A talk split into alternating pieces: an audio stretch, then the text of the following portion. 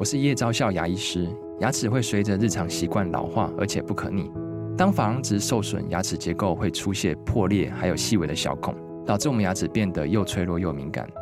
这边我真心推荐贝欧尼修复牙膏，内含 BioHAP 成分，搭配正确的刷牙习惯，经科学实证，可在两周有效让牙齿再矿化，修复受损珐琅质的细微小孔。相关资讯及购买通路，请参考资讯栏连结。好，欢迎收听、收看今天的兰轩时间，又到了每个礼拜三我们谈健康、谈医疗的单元。那今天我们一开始听到这首歌曲哦，蛮特别的，它是来自于一个伊朗裔的，嗯。荷兰人啊，荷兰女歌手。那事实上她，她呃从小在伊朗德黑兰长大啊。那她有亚塞拜然、有俄罗斯、有波斯血统。那因为最近呃这个中东战事的关系嘛，哦，所以呢这个伊朗啊啊这个以色列等等的话题都比较受到关注。呃，但是我刚好同时就听到了他呃，就是对他来说，伊朗那是一个非常非常遥远的母国，他早就已经不在那边生活着了啊。但是对于这些事情，其实都会受到一些牵连。但他的歌曲哦，反而就是会更加的去强调一些呃无国籍的啊这个普世的女性的。然后呢，呃，族群和谐的啊，这这类的呃一些歌曲啊，这位歌手呢，他叫做呃，Sasta Lisa 啊，那她长得非常的漂亮。那她以前呢，也曾经用波斯语哦来唱过歌，也用伊朗的哦这个呃，等于是呃。文字啊，来来表达过他一些想法。那他现在非常的活跃在荷兰啊，他实际上就是一个荷兰人了啦啊。那他的歌声呃非常的呃特别哦，他的整个旋律的吟唱，甚至他会引用一些呢波斯古语或者说一些古波斯歌曲的旋律呢，在他的这个音乐当中。那另外的话呢，在一般的评论里面，我都觉得他的歌曲呃非常强烈的自我风格。然后的话呢，呃，对于一些。呃，女性啊，对于一些我们刚刚讲到的，对社会的一些议题呢，都相当的关注啊。好，所以我们听到呢这首好听的歌曲，来自一个很有想法的呃这个荷兰的女歌手。那这首好听的歌曲叫做《Lamp Lady》，在今天呢和你分享。好，那这个回到我们今天的健康单元啊，那一样的邀请到的是呢潘卫忠老师啊，来跟我们聊呃国际当中啊这个最新的一些医疗的保健的讯息。Hello，潘老师早安。是，今天这个新闻是。是蛮蛮这个，在英国是蛮大的新闻，嗯嗯，因为因为呃，在英国现在目前大概有九百五十万人在服用这些药物。嗯，嗯，那这个药物呢，就是所谓的降血脂药物，就降胆固醇药物啊。因为降胆固醇药物一直以来都是一个销售都在前面几名的药物，很多人在服用。嗯，你像英国就总共大概差不多六千多万人口，就有九百五十万人服用啊。嗯，那像美国的话，这个四十岁以上的成年人也有四分之一以上服用这种降血脂药物。所以人数非常之一四分之一，呃，对，就蛮多的，蛮多的，是非常多。所以它销售都是排名前几名，大概都是将近四五十亿美金以上的年销售额，都非常大哦。嗯，啊，所以因此呢，这个牵涉的人就很多。那英国是要求这些药厂，总共七个药，就是它是同一类的药。嗯。因为现在目前降血脂最常用的药物就是抑制肝脏酵素合成的药，嗯，那叫做他汀类的药，大概大大家都听过他汀类。那他汀类这个药物呢，它有很多不同药厂出，总共有七个药都被英国要求加注警语。那这个一一要求加注警语的话就很累，为什么呢？因为它那个药哈。他要拿回来，在里面的那个仿单上面要加警语，嗯嗯嗯，所以他出厂日期什么，他如果说他有给你一个缓冲期，嗯，你缓冲期过了以后，他就他就说你就是要下架了，OK，所以他等于要加入。那既然要求加入警语，显然是他们的卫生单位认为说这个是很重要的一件事情，是。那这个副作用是什么呢？就是重症肌无力。嗯，哦，那这个重症肌无力，如果说吃药会产生这个重症肌无力，确实听起来是有点严重，嗯，有点严重。所以因此呢，他是说呢，虽然呃目前为止哦，他们觉得好像啊，好像三十年来因为忽视了这样副作用，所以呢，卫生单位没有监管这项东西，所以因此报上来的人数比较少。但是呢，从因此有这个副作用的人比较少。对对，报报上来的人少。那但是他们知道之后，现在开始要求报，可能后续就会比较清楚他到底有多少人。OK，可能先前有出现重症肌无肌无力，但没有连接到他吃了这个胆固醇。呃，没有错，没有错，正确正确。所以因此呢，报上的人不多，报上来的不多。但是呢，报上的人里面呢，啊，他们有发现几个特征。第一个就是说呢，大概用药后几天到三个月之内会出现。嗯，就三个月内，哎，对，三个月内，三个月内会出现的，几天到三个月，每个人不一样。那出现之后呢，呃，如果停药的话呢，症状会减缓，会不见。哎，那但是呢，也有少数一两个人呢，症状还持续。嗯，所以呢，就是大体上来讲是应该停药就可以消除。就大概是这种感觉，然后另外呢，就是说呢，因为刚刚我讲不是有七个药吗？对，所以因此呢，我们现在目前用药就是你用了一个药以后，你发觉有副作用，你不舒服，嗯，你跟医生讲，他不是可以换药？哎，对对对对对，所以他当他在换药的时候，嗯，他会发现说，哎，症状又出现了。就重症肌无力的症状又出现，代表每一种这七种都会，这七种都会，就反正这他汀类的七种全部都会。我们当然很快念一遍，大家记得的就记得了啊。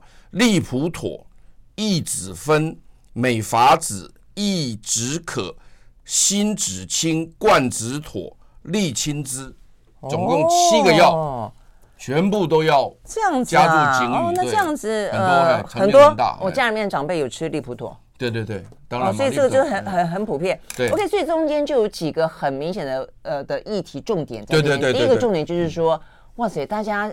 需要降胆固醇的人这么多哈，对，英国六分之一，然后呢，呃，美国四分之一都在吃降胆固醇的药。对，我们刚刚上网查了一下台湾啊，台湾的话呢，没有查到说吃这个药的有多少，但是我们光光说有高血脂状况的人就有四分之一哎，十八岁以上就有四分之一，蛮多的，所以这比例真的很高哎哦，所以他可能已经不只是年龄的问题了，还有这个饮食的问题。对，那这个重症肌无力呢，因为因为这个，那另外一个重点就是重重症肌无力。对，因为这这个症状最近我比较警觉，嗯，原因是因为我二十几岁的女儿，呃，当然我的掌上明珠嘛，啊，嗯，呃，突然间跟我讲说，她下午很累的时候，那个眼皮哦会往下 垂下来，会往下垂，她她抬不上去，嗯嗯，抬不上去，这就叫眼睑下垂啊，眼睑下垂。那么这个眼睑下垂其实事实上就是重症肌无力的初期症状。但是你他他去看过医生了吗？他确定是？你听我讲，我有一段时间我也一直觉得我眼前对对，而且他而且他而且我我问他以后了，我就更紧张。我说那你通常是怎么样？他说下午累的时候会比较明显，嗯，休息之后会好，都是这样子，嗯哼。所以我就吓一跳，嗯，就立刻就请他去挂荣总的神经内科，专门看重症肌无力的医生，嗯，然后经过详细的检查之后呢，发现他可能不是，嗯，他不是，但是呢。我还是吓了一跳，恭喜恭喜！我还是吓了一跳啊，吓了一跳。但是后来，当然我我的女儿后来发现她有那个叫做卵巢畸胎瘤，嗯，好，那卵巢畸胎瘤的人呃也还不少，嗯，小小女孩。OK，那通常来讲呢是不太有症状，但是呢，呃，最好还是早点拿掉。原因是因为呢，现在我们也发现就是说呢，呃，卵巢畸胎瘤可能会产生一些抗体。那这些抗体会攻击我们的脑神经，然后呢，会合并重症肌无力吗？呃，不是，不是重症肌无力，它会变成疯掉，人会疯掉，人会整个疯掉，哦，人会整个疯掉。那因为呃呃，刚好我这个也可以讲的，但因为不讲人名嘛，因为赵先生也刚好写一个 line 给我，嗯，就他有一个非常好的朋友，他的小女孩就是二十几岁，就刚好就是发疯，为什么？就发疯了？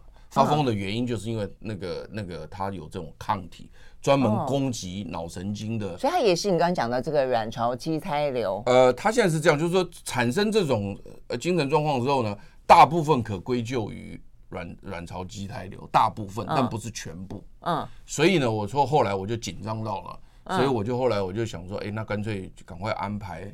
时间呢，把他那个卵巢畸胎瘤给拿掉。嗯哼，所以我就说，最近我对重症肌无力这件事情非常警觉。嗯，那所以我看到英国的这个消息，那因为这个消息，你这样连在一起讲，听起来好像会卵巢畸胎瘤跟重症肌无力有关，没有关，也很难讲，也很难讲，因为它产生抗体之后，嗯，因为你要晓得，就是卵巢畸胎瘤，它就是一个呃外来的物质。嗯，然后呢，我们的免疫系统认认就觉得它不好嘛，嗯，就产生抗体，嗯哼，那这个抗体基本上来讲，应该是对身体来讲没有什么特别的这个坏处，但是有些很很积极的，它就往那个中枢神经，对，你觉得它会攻击什么地方？会攻击中枢神经，对。那中枢神经目前最知道攻击会发疯的是叫 NMDA receptor，没有错，但是很难讲它不会攻击其他的地方。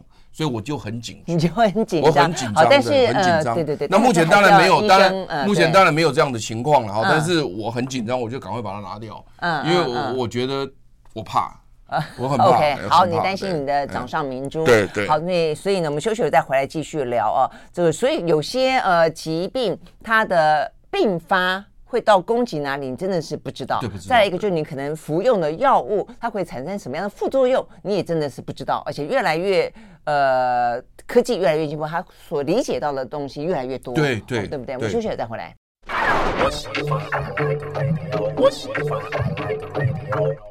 好，回到蓝轩时间，继续和现场邀请到的潘伟忠老师啊来聊呢。呃，目前看起来这一款这一款药啦，这个什么他汀类的降胆固醇的药，应该呢在全世界用的都很普遍。那呃，尤其是现在呢，呃，这个血脂高的又很多，所以这个问题可能会影响到的人，真的也看起来人数会不少了哦。那光光我们刚刚讲到了，在美国有四分之一，有在呃英国是六分之一，这是用药的。那在台湾不晓得用药有多少，但台湾的高血脂。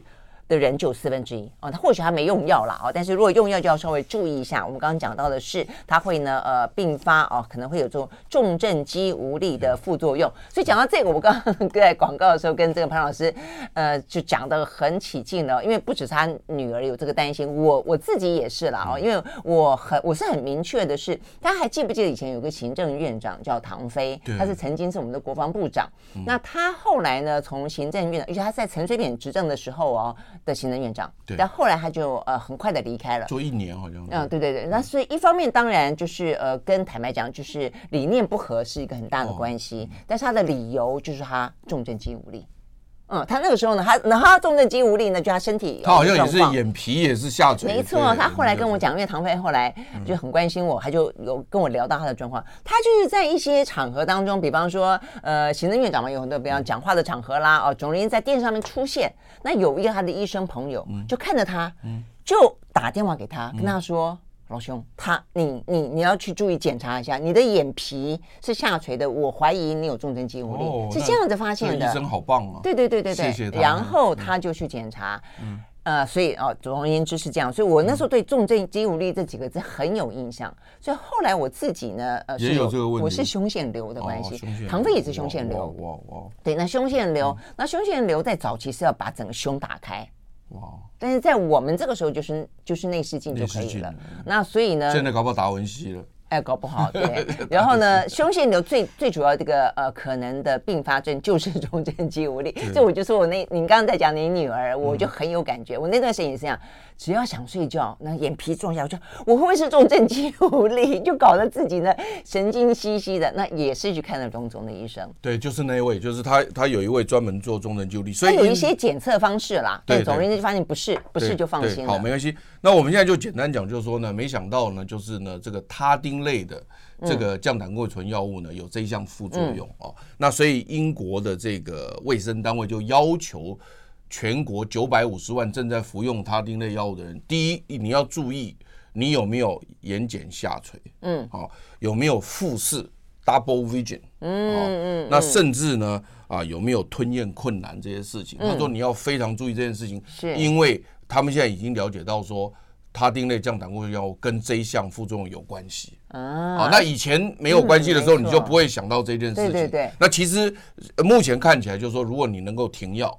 嗯，这事情就会停止，就会停止，就会停止，不是永久性的伤害。对对对对对，但是呢，如果你再换另外一个药，啊，它又会出现。嗯，所以他说这个东西呢，要让你知道。那另外就是说呢，我就为了这个事情，我查了重症肌无力，就是说，我看台大医院的网站上面，他有特别写到，就是说呢，重症肌无力还分成两种，一种一种就是直接单纯只有眼肌的，嗯哼，肌无力，对对对，就眼睛。那另外一个是全身性，哎，严重起来人人人是会瘫痪掉的。对，那所有的肌。就是所有的肌肉都会无力，对，那这个时候就会影响到呼吸，还有吞咽，对，那就可能去世，对，就有可能去世。嗯，所以因此呢，所以中正肌无力，它如果单纯只是眼睛肌肉的，就问题比较小。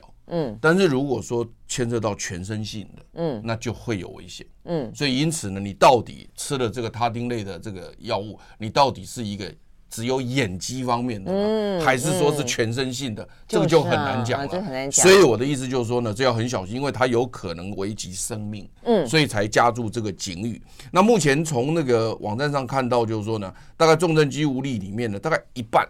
是单纯在眼睛上面的，嗯，另外一半是全身的，所以它比例大概也一半一半。但我记得在台湾，其实这样的人也不算少。所以我们刚刚讲那个荣总医生，他还针对重症肌无力成立了一个协会，然后呢，去去帮助这些这些人。对，嗯，对对对。所以我的意思就是说呢，如果是这样子的话，看起来呢。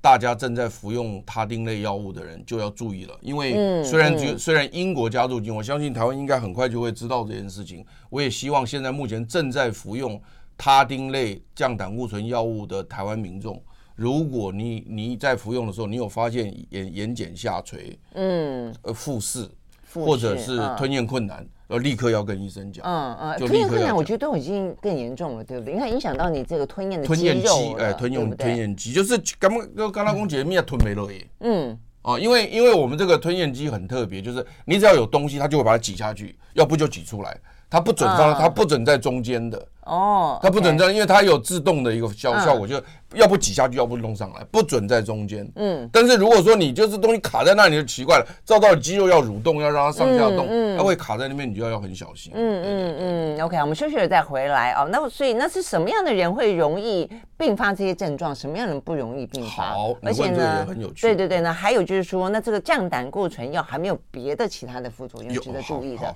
我们休息了，马上回来。I like 103, I like 好，回到蓝轩时间，继续和现场邀请到的潘伟忠老师啊，来谈有关于呢，呃，现在算是用的还蛮普遍的，因为现代人的饮食啦，呃，因为年纪的关系等等啊，高龄化的关系，所以呢，这个他汀类的降胆固醇的药啊，呃，在呃等等于是前上个礼拜吧，啊，这个前几天就英国他们决定要加加注警语啊，哎，不过后来我看了这个相关的报道，有讲到说，其实这样的一个副作用算是极其罕见，所以呢，代表呃可能会有这样。这个并发的人并不会多，那是要怎么样子人容易并发？有没有可以分析的出来？可以提醒这个听众朋友？好的，现在目前呢，就是我们也发现一个非常讨厌的一个现象，就是说，在我们在呃研究药物的时候，当呃你研究几千人或甚至几万人的时候，只要任何人有这种副作用，你都要 report 啊，是，你就要报，因为你不能够隐藏，嗯，对不对？你不能隐藏嘛，哈。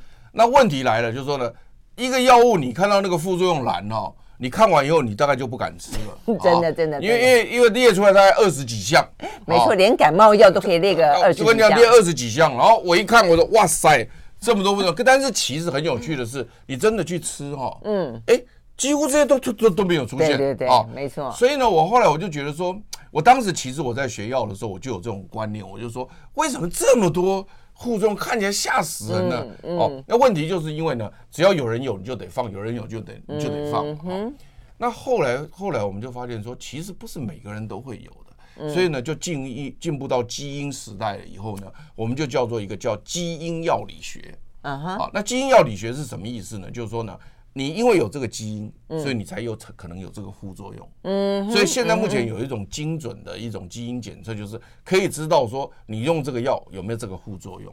你比如说，你刚刚问我说，嗯，他汀类的降胆固醇药最严重的副作用有有哪些？嗯，对啊，我就告诉你两样。嗯，一样就是呢，就是那个呃肌肉溶解。就肌肉，因为它也是跟肌肉有关系。哎，我看过很多上面的副作用都写这个字，很吓人。对对对，肌肉溶解。对对，它是这样，就是说呢，它就是等于说是一开始的时候，它是肌肉酸痛。嗯哼。那肌肉酸痛的人大概比较多。对。然后呢，呃，过一阵子呢，它就好了，就就没事了。那这种就叫做啊耐受了，就是它耐受，耐受性耐受性结束了。那可是它就有一小部分的人。他没有办法耐受，就最后呢造成肌肉发炎，甚至肌肉溶解，然后有茶色尿，那就很严重。OK，所以因此呢，在吃他汀类的降胆固醇药物的时候呢，如果你肌肉酸痛的时候，嗯、那你就要跟医生讲。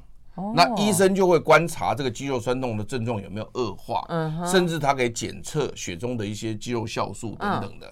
嗯那如果有恶化，这个药就要停掉，这是一个其中比较严重的。那肌肉溶解最糟会怎么样？这听起来很可怕，就是没有肌肉了，肌肉纤维被破坏掉。它肌肉溶解之后，因为大部分的蛋白质会跑到肾脏去，嗯，那所以肾脏就必须负荷很严重的这些所谓的排除的工作，所以肾脏会负荷不了，肾脏。所以肌肉溶解的问题。关键在肾脏，对对对，肾脏不是在，不是说肌肉就没力气了，它撑不住，因为因为所有的呃肌肉蛋白质溶解又要靠肾脏排出去，哦，啊，所以肾脏会受不了。对，但肌肉本身没事，肌肉也会啊，肌肉酸痛无力也会啊，也会无力，因为肌肉也都溶解了，也会啊。所以我的意思就是说，呃，他汀类降胆固醇药物最严重的其中一个副作用就是肌肉横纹肌溶解，哦，那肌肉发炎这个是比较严重。那如果你有发现这个现象，那告诉医生，医生大概就会停药，嗯、或者还刚刚我讲还测一些酵素。那另外一个比较严重的就是肝功能指数上升。哦，啊，那所以因此呢，我因为我刚刚讲过，就是说这个他汀类降胆固醇药物，它是抑制肝脏酵素，对，不准它合成胆固醇。嗯，所以那你抑制肝脏酵素的时候呢，肝脏有时候会不爽。嗯，但是不爽不是每个肝脏都不爽，嗯，只有一小部分的人会不爽。不爽以后呢，它肝脏指数就会上升。嗯，所以我们在吃他汀类降胆固醇药物的时候呢，我们就一定会做一个动作，嗯，就是一直观察肝脏的酵素指标。会观察这个事情，那这样子，那在医生的观察下没事就没事，所以为什么说很多药物必须在医生的指示下服用的原因就在这里。嗯，因为就是说，虽然大部分的人没事，嗯，但是就是有一小撮的人有事，而且这有事的这两件事情都还蛮严重的，嗯，所以就必须要在医生的监测下。处理才行哦，那所以照我这样听起来，就吃这种药的呃病人，他要去观察肾的指数跟肝的指数。对对对，那都是透过抽血吗？对对对，他们会他们他们会注意，哦、都会注意。但是但是肾指数不是一直观察，肝指数是一直观察，嗯嗯，肾指数是会先看。肌肉酸痛的情况，嗯，然后才会再接下去再看。OK，哎，怀中，你刚刚讲这个，我就顺便问一个我一直很很很疑惑的问题，就是我们刚刚讲到说，所有的药上面的这个副作用都写一大串，对不对？一大串。那因为我们要看爸妈的药单，我们就一下子看，哇，看的就是心里面很惊吓。对。但是我常常在想，我后来当然也知道，就是也包括跟跟怀中这样子那么长的一段时间主持这个节目单元哦，你就是稍微呃相关的知识跟常识也建立起来了，就不用自己吓自己。对对。但是我的意思是说，他就算极少发发。现发生，它这副作用有没有依照几率来排？有，就最常发生的放在第一个，然后放在最后一个。有有有有有要规定，你看那个事实上有些有些一大堆，对对，没有它它有些药袋写的就会比较清楚，嗯，有些药袋写的比较不清楚，所以你去你去比较各个医院给你的药袋，嗯，它其实写的略有不同，嗯，有的副作用它就是写说什么什么什么什么就写一堆哈，对对，那有的发生的很少发生的，对对对对对对对，那有的它就会分作常见的。啊，罕见的或者不常见，它有的会分，有有的有的会，有的会，有的会。哦，那那另外另外，它它它也有规定，比如说常见的是多少，比如说是十分之一啊，有人写到这么细，十个有一个是十分之一哈，然后你要少见的是百分之一，好，极少见的是千分之一，罕见的是万分之一，是，它有的会写。有的会写，那这样子有写的，我觉得更更负责任啊！对对对，所以你你大概看，你说病患跟病患家属看了，对我大概每次看都看十分之一的就好了，对，一百分之一、千分之一、万分之一的就不用看，没错没错。但是问题是出在说，你真的不知道你是不是那个万分之一。对，现在问题也有这个情况，所以 所以为什么说我再回过头来讲，就是说 像这一次英国的这个卫生部门说，他汀类的降胆固醇药物虽然重症肌无力的这个副作用非常罕见，对，但是它就是有，是它就是有，没错，所以他还是得提醒你说，你有这个情况，你要赶快讲，对。提醒是一定要提醒，但我弟说，如果当中真的可以有一些分什么常见啦，呃，比较不常见跟罕见，或者依照刚才怀中说的有比例的话，我觉得当然看起来会对看起来会好一点，对对更好。那另外一个就是你知道之后你要马上警觉，对。然后另外还有一个就是说呢，现在就我刚你刚提到就是基因。检测，对，就是现在目前像这个他汀类的药物，我因为别的药我就不讲了，嗯，就光他汀类降胆固醇药物就可以做基因检测。OK，好，那我们休息再回来谈这个基因检测是怎么个检测法啊？马上回来。I like 103, I like radio. 好，回到兰萱时间，继续和现场邀请到的潘惠宗老师啊来谈呢。这个今天的话题是在英国哦，他们呢，呃，这个做了一个警语啊，这个针对的是降胆固醇的药。那讲到它可能的副作用，呃，虽然罕见哦，但是也会有发生，而且一旦发生的话呢，实际上问题算是严重，就是重症肌无力。而且我们因此也聊到说呢，有几个方向。当然，我们待会会来聊说，那如果说呢，为了要以防万一的话呢，都不要吃这七种降胆固醇的药的话，你们别种选择啊。但另外。那个就是说呢，好，那你也可以针对自己的话呢，进行基因相关的检测，看看自己呢跟这个药物本身会不会发生啊这些呢呃不好的状况啊。好，但是我觉得近些年坦白讲，我觉得医疗科技的进步，基因检测真的是经常听，那我觉得也是一个新的可能跟新的救助的方法，也是一个新商机。我坦白说，那问题是那么多基因，那么多药，那我如果都要做，那不是？做到疯了，蛮蛮辛苦的，但是但是就是前几天我刚好在振兴医院跟几个医生跟院长在聊天啊，那么我们就曾经提到，就是说以前早期要解码一个人的基因，对，时间要很长，钱要花很多，是啊，那因为这几年科学的进步以后，你知道现在一个人的基因解码，只要几万块就可以解决。大概差不多，我估计在两三万就能做到。所以因此，我们那天在聊天的时候就说：“哎，那如果这样子的话，会不会以后健康检查我就提供一个项目，就是你多付两三万，我帮你所有的基因做解码。”嗯，那所有吗？讲的是所有你的、你的、你的所有基因都解码。就比如说，比如说我们，因为我们现在也不也不是也不是也不是也不是很清楚说人类到底有几个基因。那没关系，那大概就差不多一万个、两万个基因，那么多，全部都解出来，然后就放在那个资料库里面。然后等到我们知道一项，你就可以去对；知道一项就可以去对。慢慢的出现，我们现在没有办法每个都知道，嗯，但是可以把它先解码。对，因为你会不知道你的那那个药作用在哪一个基因段嘛，那所以那个组合千百万种，可能上亿种，所以我觉得很好奇。对，但是它慢慢的会越来越多，因为科学家一直在研究，所以就会今天知道这个基因是这样，明天知道这样这样，会越来越多。那所以你一说花个两三万，虽然比以前便宜很多了，但对有些人来说，两三万也还是一个，也是一个压力。压力。但是好，就算说两三万可以，但是以后等我碰到说，比方说我生了一个什么病，那要正在吃什么药，那我想知道这个东西跟我的基因会不会有一些冲突，那我会要不要再花钱？呃，有可能，就是他就再查嘛。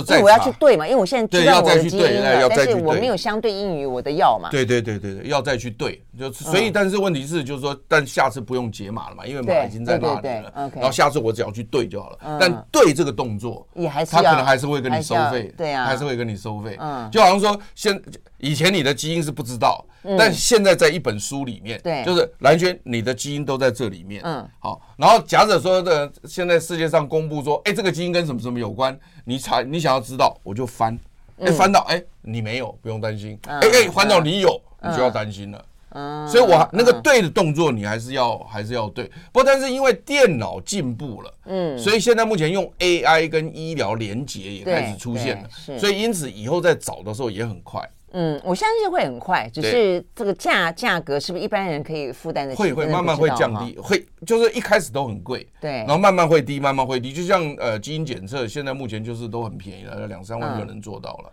那以前可能不行。那我还有另外一个问题，那它是在发生之后我才去对，我可不可以预防？可是问题预防要怎么防啊？我也不知道我可能以后会生什么病，我也不知道我以后会吃什么药，我可以预防吗？可以可以，你像我呃前几天就写了一篇文章。就是那个渐冻人啊，嗯，那渐冻人，因为他呃一百个人里面呢，只有大概十个人是跟基因有关系，九十个是不是？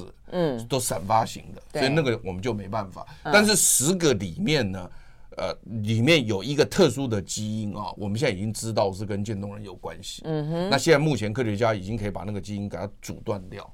所以，所以现在目前就是说，你们家里面如果有这个基因变异的渐冻人出现了，假设他出现了，立刻把你们家所有有关的人都做检测，检测只要找到有这个基因的人，现在就封。啊，好，这听起来是一个进步，但我的意思说，那他也得要是你身边的人，你的家族里头对有人发病，你才会知道说，哦，警觉这个部分我要去查。那否则的话，我怎么知道我要去查什么？对，那但是我刚刚讲到的一个就更有趣的是，那你现在假如说你现在已经知道说渐冻人有这个基因，对，那你们家也没有人出现，但你说没关系，我健康检查，反正现在很便宜嘛，三万块就可以做出来嘛。好，我把你全部都做出来了，嗯哼，那你就说啊，我多付个几千块钱，你帮我查我有没有渐冻人这个基因，那我可以帮你查，嗯嗯，那查到以后告诉你有或没有，你家族虽然都没有人发病，嗯、但是你还是可以查，嗯嗯，有没有？这个动作就出来了？对。对，对，所以这就是你刚刚讲的，就是说我刚刚讲的一个情况是，你们家已经有人发病，还是得要想。知道要要查什么啊？对对对，因为东西太多了。对，太多。那那你，但是你一旦有这，你一旦解码以后，你的书在这里，对，你随时可以查。就你有任何的疑虑或者任何的一些，你想查什么，告诉你什么。嗯嗯。你想查什么，告告告诉你什么。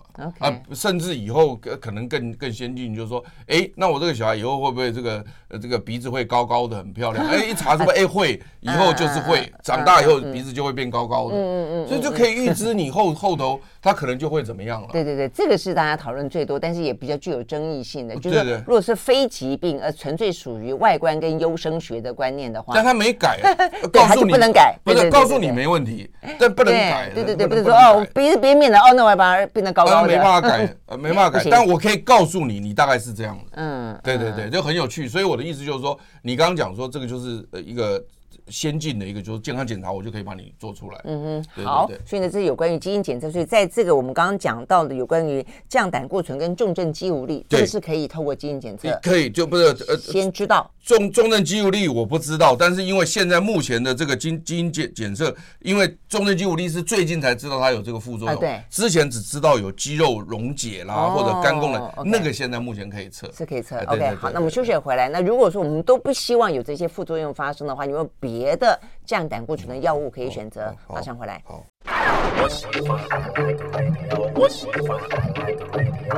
好，回到蓝轩时间，继续和现场邀请了潘伟忠老师啊来谈呢有关于呢降胆固醇药啊，那呃希望能够排除一些副作用了。那我们刚刚讲到基因检测这个方法哦，就像是呃怀孕的妇女现在有比较。清楚知道有哪几种可能容易生出呃比较畸形畸形的胎儿，就会针对那几种来进行基因检测，然后可以预先排除嘛，让你有一个机会可以决定你要不要呃这个呃，然后但是 OK，那我们回过头来，那除了这个之外的话，那像是这样子的一个降降胆固醇的药，有没有别的选择？哦，好，嗯呃，你就问的很重要，就是说现在目前他汀类的药物呢是主力药物，嗯，就是所有这个胆固醇高的人，大概都是第一线都开这个，第一线。都开这个哈，那但是呢，它会出现两个问题，一个问题就是说它的副作用它没办法忍受，嗯，那这时候就要换药。那换药刚刚讲说你就是在这一类换都没有用嘛，嗯，我们显然要找一个另外一类的东西出来。对，那第二个就是说呢，呃，这个类的药呢，叫胆固醇的效果不好，就并不表示说你用了这个药每个人都很好。那有些人不好嘛，OK，所以如果有这两条东西出现的时候，你副作用不能忍受，嗯，或者你降的效果不好的时候，你就要有别的药，嗯，那现在别的药呢？现在有就用针打，用针打呢，它是现在很先进哦，它就是可以两个礼拜一针或一个月一针，嗯，一打了又胆固醇就掉下来了，嗯，然后它降胆固醇的这个机转呢，跟刚刚那个不一样，嗯，刚刚那个他汀类药物是抑制肝脏合成，嗯，那这个药是什么呢？这个药是呢，它那个天线哈、哦、放多一点在外头，嗯，因为我们知肝脏为什么会合成胆固醇的原因，是因为它天线告诉我们说外头胆固醇不够，嗯，所以它这边才会合成，嗯。嗯那结果后来我们发现说呢，其实你胆固醇已经够了，你这个天线都没有发挥功能嘛。嗯嗯。所以因此呢，这个打针这个药物是这样的，让这个天线多一点，要伸多一点出去。嗯。意思就是说，你伸一根天线不够用嘛。嗯。我伸十根天线。OK。那伸上去之后呢，他就发现说，啊，搞了半天胆固醇这么多啊。嗯。哎，他就会告诉下面说，哎，不要照了，不要照了，这很多。嗯。所以因此这个打针这个药呢，主要就是让这个天线多一点。嗯，了解意思吧？好，让这个天线多一点，所以因此呢，这个药呢就跟刚刚那个他汀类的药物，因为因为机转不一样，所以因此那边虽然降低了效果不好，对，这边效果可能就很好了，嗯，有没有哈？OK。那另外还有一种情况是，它可以合并用，就是说呢，你天线变多了，也可以叫它弄少一点，所以两边呢两个药还可以并用，就他汀类跟那个，但是呢。呃，有一种情况是，你如果他汀类药物是副作用没有办法忍受的，嗯，那就不能这样并用，嗯嗯。但是如果你只是效果不好的，对，两个还可以并用。了解，有没有哈？对。但是这个针剂都很贵的，它一年呢，呃，它现在有两个药厂出哦，一个药厂叫安静药厂，一个药厂是这个呃赛诺菲药厂。嗯哼。两个药虽然不一样，但是异曲同工，都是两个礼拜或一个月打一次。但一年的药价大概才不在十七八万左右。哦，十七八万左右都不少。我觉得现在好多药都是，虽然是新的药还不错，有多了一个方法啊，但是问题是都都不都不便宜。对，而且健保都不给付。呃，现在是有条件给付，它只是它的条件比较严格，就是不是每个人都能用。嗯嗯。好，那这两个药出来以后呢，当然就对大家。没有副作用吗？也会有，但是就比那个他汀类的来的低一点点。嗯，它的主要的副作用就是因为它是打嘛，对，所以呢，有时候打了以后呢不舒服，打的时候会痛啦，肌肉会痒啦，就皮下，对，比如痛啦，会痒啦，甚至会过敏。嗯哦，有些人不舒服。那另外呢，它那个肌肉痛的部分也会有。嗯，但是呢，可能没有像他汀类那么严重。哦，也会也会有肌肉痛，都会有。那但是呢，因为它的降胆固醇的效果不一样，两个效果不一样，嗯嗯、所以呢，可以让更多的人达到那个医疗的指标。嗯，哦，好，嗯、那那这个出来以后，最近二零二二年又出来另外一个更厉害的药，就是诺华出的。嗯哼，诺华出的药呢，也是用针打，不过它用用针打呢，这半年打一次。嗯，那就很很方便了。嗯、你刚刚刚一年打一次的话，呃，一个月打一次要打十二次，是，现在只要打两次。嗯，所以呢，它就等于算是改变生活的这个。嗯，药物了，他他英国给他写了一个名字叫改变生活的药物。嗯嗯嗯。然后然后这个药呢，基本上来讲是从基因层次去改它，是 RNA 的药物。哦。你你记不记得那个那个新冠肺炎是什么 messenger RNA 对对对，mRNA。它是一个它是一个干扰型的 RNA 的药物，所以刚刚我讲说它那个天线变多有没有？那它原来是抑制那个酵素，就不让那个酵素把这个这个天线弄掉。所以那个酵素不见了，天线就一直在上面。嗯，那现在更厉害是直接去基因调控那个酵素，根本就不要出来，让天线永远都在那里。哦，哦，那更厉害，所以是基因的药物，所以这是一个基因型的药物。那它一年只要打两针，真的是很方便。嗯，那英国现在目前也也健保给付给他们的民众用，所以他们就觉得很快乐，说：“哎呀，以前我这个每个月都要去，或者每两个礼拜去，太麻烦了。”我现在一年去两次，快快乐乐。是啊，是啊。如果说你像什么流感疫苗，一年打一次，呃，什么肺炎链球菌，什么几年打一次，就就 OK 嘛，对啊。那但是药价也差不多是，差不多也是十六七万了。就是跟这个刚刚那两个打的都也都差不多这个价。不过我现在发现，现在真的是医疗科技越来越进步，就是说越来越多是用疫苗的方式。啊，对对对，这有点类似。但是你会发现，哇塞一。一大堆东西要打，什么肺炎链球菌啊、流感啊，什么我最近还要去打带状疱疹啊，环形带状疱疹。哇，对，因为赵先生不是后来就 对对是，就最近最近大家在讨论，对对对对对对对，就是嗯，就是方式工具越来越多，武对抗疾病的武器越来越多，但是因此你们就要拥有重装备，就一天到晚要有这些东西。但是你像环形带状疱疹，我那天去问他，呃一针八千多，还要打两针呢。所以你打完以后，大概要花个一万七八，很好笑的时候，我到可以好像有有多少说十，可以可以很久，十年嘛，可以很久，对，很好笑的时候，我到诊所去，我问那个医生说，哎，啊，我打环形大状疱疹，你你帮我进一下啊？他说哦，很多人哦，呃，来说要打，然后后来因为太贵不来打了啊，我进了药没人打，还要去求人家打。他说现在改了，嗯，先交钱。先交钱，我再帮你定。哦，是这样子，我还以为还有打折嘞。没有，他说太多没人来打。因为以前是打个电话来讲说，哎，那个蓝医生、蓝轩医师，你帮我进那个环形带状疱疹，他帮你进。嗯，是。就后来来了，我说，哎，那个潘先生，你的那个疫苗到你来打。哎呀，我现在改变主意，太贵，我不打了。哇，那我这疫苗要给谁啊？真的。对啊，他说现在改了，你先写名字、登记电话号码，钱先交。对，这这还是要要一手交钱一手交货的概念就是了。好，所以呢，现在真的是啊，这个选择越来越多了哦。所以回过头来，我们刚刚讲到降胆固醇药啊，如果说担心有些副作用的话哦，还有别的一些选择。好，我们时间到了，非常谢谢潘永壮老师，谢谢，谢谢嗯，拜拜。